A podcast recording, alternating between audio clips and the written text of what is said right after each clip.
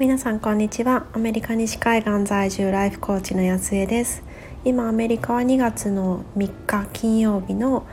朝の9時半を少し回ったところです。もう日本は2月4日だと思うんですけれどもこちらは今日節分なので、まあ、鬼の目はちょっとやらないかなと思うんですけれども子どもたちがあの入り大豆はすごい好きなので入り大豆だけ準備して何かしらちょっとあの、まあ、海苔巻きかなんか作ろうかなとは思っています。であの今日は前、えっと、コーチングのクライアント様とのそのセッションの中で彼女が言った一つのこう言葉についてちょっと考えてみたのでそれをちょっと深掘りしてみたいなっていうふうに思います。で、えっと、彼女が言っていたのはその不安が不満になるっていうふうに言ってたんですよね。でああもうこれ本当にそのその通りだなっていうふうに思ったんですけれどもこう自分をこう顧みてもそのふすごく不安だった時ってやっぱりこのコーチングを始める前にキャリアブランクもかなりちょっと大きくなってきてであのでもこう何をして何から始めていいかちょっと分からなくって悶々とその不安を将来に対する不安を感じながら家で子どもたちと過ごしていた時そのことを考えると、まあ、将来への不安のはずなのにそれが周りの人たちへの不満にどんどんどんどんこうすり替わっていったんですよね。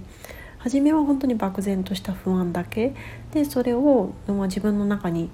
入っていたはずなのにこうどんどんどんどんどんどんどんどんそれがこう自分の中の不安が周りにこう不満としてこうにじみ出していっちゃったみたいな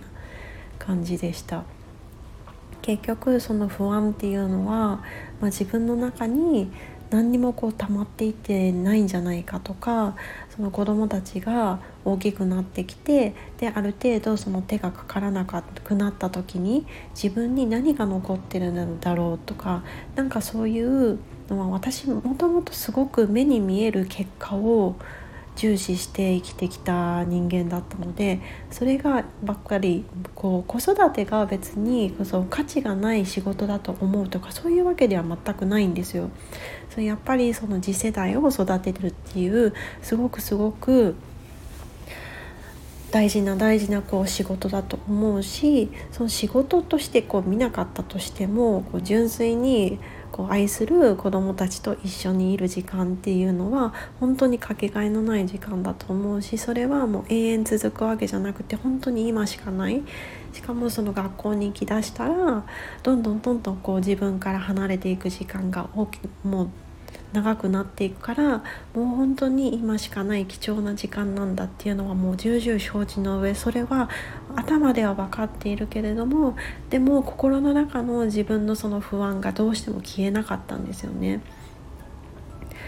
でまあそういうふうに思ってらっしゃる人って本当に多いと思うんですけれどもその不安が結局そのなんで自分ばっかりなんだろうっていうふうな思考になってしまってで周りの人がすごく輝いて見えたりなんかもともとその元の同僚がすごくなんかいいなあそこに居続けたら自分はどうなったんだろうっていうふうにもう別に変えられないか過去にした自分の選択でもう今からどうしようもない変えられないことにこう十字悩んでしまったりとかもしくは本当に本当にこう別に悪いことしてるわけじゃないのに普通になんだろう朝シャワーを浴びてで会社に出勤するっていうもう当たり前で別にただ正しいことしかしてないはずの夫がこうすごく自由に見えてなんなんでこう夫だけっていう風に思ってしまったりなんかそういう風にこう思ったり、まあ、子供たちにしてもすごく可愛くてこう私のことを純粋に「見て見て」って、まあ、彼らの世界の中で母親ってすっごいこう大きい存在じゃないですか。もうこの人に見てもらいたいっていう風に全力で向かってきてくれてるのにでも自分のことができない自分のこう考えことができないっていうのでなんかちょっとちょっと後にしてっていう風にこう突き放してしまったりそういうこういろんなこう自分の不安がもう全部周りへの不満に変換されていった時期があったなっていうふうに思います。でまあこれはある意味すごく、まあ、自然なことででまあしょうがないしそうそう考え感じていてこう罪悪感を感じている人はもうそれは本当に一人じゃないんだよっていうふうに伝えたいのを伝えたいんですけれどもでも自然なことであってもこう必要なことではないんですよね。まあ、それを絶対感じなきゃいけないとかその葛藤があってこその人生だっていうふうに思うかもしれないけれどもでも何て言うんでしょう、まあ、それがなかったらない方がいいじゃないですかだから別に自然なことって必ずしも必要なことではないそういうふうに考えるとやっぱりこう自分をなんだろうこう不安を不満に変換しないためにできることってまあそういうことがあるよねってでも本当は自分はどうしたいのっていうその本質のところを見失わないことだと思うんですよね。で私の場合そのコーチングをじゃあ、えっと、セカンドキャリアとしてやっていこう、まあ、興味があって勉強するそのまあ学生スチューデントであってそのこう学ぶっていうのってものすごくセーフスペースじゃないですか自分を深めていく別に結果結果まあ資格を取るとかそういう結果はあるかもしれないけれどもそれをじゃあそのビジネスにしていくっていうビジネスの世界につなげていくっていうのはまた別の世界であってで新たな挑戦だからセーフスペースじゃないですよね。でもじゃあそれをやっていくところでこう自分としてはその子供を絶対子供とか家族とか夫とか大事な人たちを絶対今度こそ言い訳にしないっていうふうに決めたんですよね。でもうーんなんだろうまあもちろんその言い訳にはしたくないけどでもちょっとこう何て言うんでしょうこう自発的なその動機じゃなかったなっていうふうに思います。というのは、まあ、言い訳にはしないけどでもこう頑張りたい理由にはどうしてもしてたんですよね。でこうこの前ちょっといろんないろいろこう Voicy とかも聞いてるんですけれども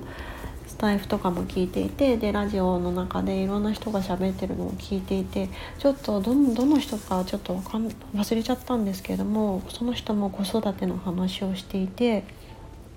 でその人はもうあの子育てしながらもずっとずっと働き続けた